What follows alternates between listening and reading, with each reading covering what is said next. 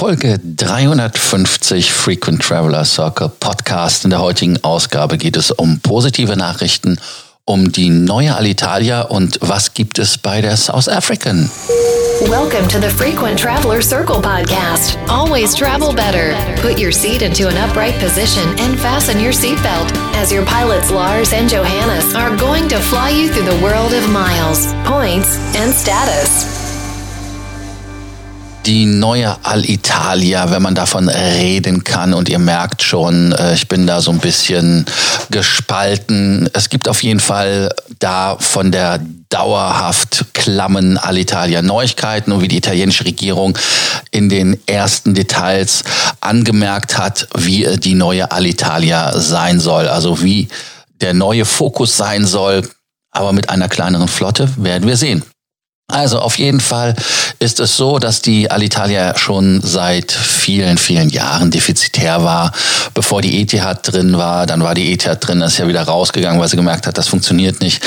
Verschiedene Partner, die reingeholt werden sollten, wie die Lufthansa, Delta oder wie sie alle hießen, sind dann ja durch Corona in die Ausseite geschoben worden. Also quasi hat die Regierung gesagt, hey, wir machen das jetzt selber, danke, tschüss. Und ähm, deshalb schauen wir mal, ob die Regierung etwas gelernt hat aus der Krise und ob sie da von den neuen Partnern eventuell aus deren Portfolio, wo sie gesagt haben, wie sie die Alitalia retten wollen, etwas übernommen haben. Und insofern hat der Staat sich in der Tat entschieden, eine neue Alitalia zu generieren. Und es gibt eine Gesellschaft, die am 1. Juni gegründet worden ist äh, oder gegründet werden soll. Ähm, so ist das.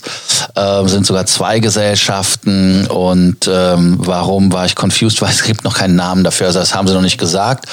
Und ähm, die Gesellschaft soll die Flugzeuge und Mitarbeiter von Alitalia in diese Firma aufnehmen und es soll dann Regionalstrecken, ähm, spezialisiertes Unternehmen Cityliner äh, angemietet werden. Dadurch ähm, will man höchstens äh, 30 äh, Flugzeuge schrumpfen und also auf 30 schrumpfen und äh, somit sieht der Plan 92 Jets vor wenn man von 113 kommt, dann ist das jetzt echt nicht viel äh, weniger. Und ähm, man möchte auch, dass man 24 bis 50 Flugzeuge die von Anfang an im Einsatz sein sollen. Damit will man anfangen. Die Langstrecke soll auch logischerweise reduziert werden. Ähm, die Flotte soll insgesamt 20 Langstreckenflugzeuge beinhalten und da sind ja die alten bekannten 777 und die 330er von äh, Airbus drin. 60 für die Kurz- und Mittelstrecke.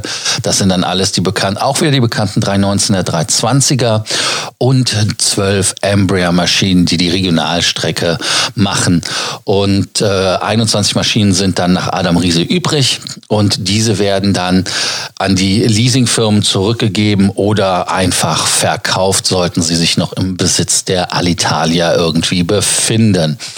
Und der italienische Staat sucht immer noch an, nach Investoren. Und äh, es gibt da auch einige Firmen, äh, der Wow-Air-Investor Michele Roosevelt Edwards ähm, oder dann von der Synergy Group äh, mit dem ehemaligen Vorsitzenden von Avianca, German Efromic, äh, die sollen da auch irgendwie heiße und äh, auch absolut äh, top positioniert sein in deren Augen. Ich weiß es nicht, ob sie für Qualität stehen oder nicht.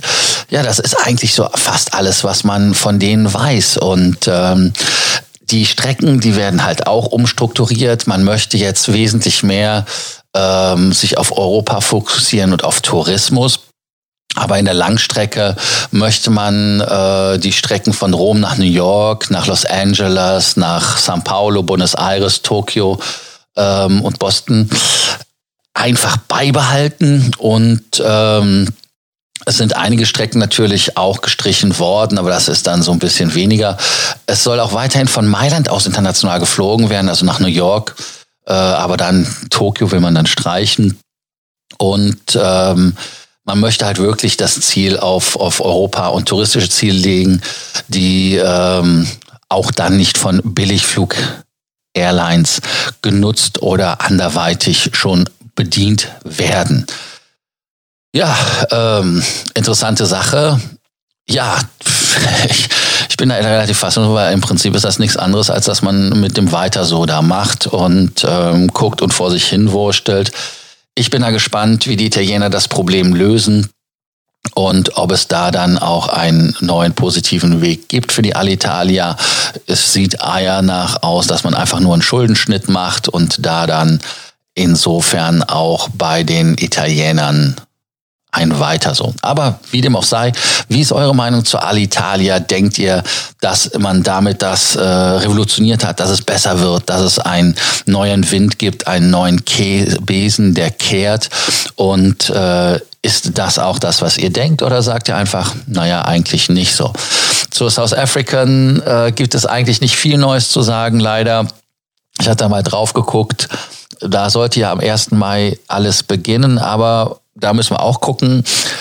Vielleicht in einer nächsten Folge mehr dazu. Danke, dass ihr beim Frequent Traveler Circle Podcast dabei seid. Und vergesst wie immer nicht, bei Sorgen, Ängsten und Nöten könnt ihr uns schreiben. Abonnierbefehl, vergesst nicht, den Podcast zu abonnieren. Thank you for listening to our podcast, Frequent Traveler Circle. Always travel better. and boost your miles, points, and status. Book your free consulting session now at www.ftcircle.com now.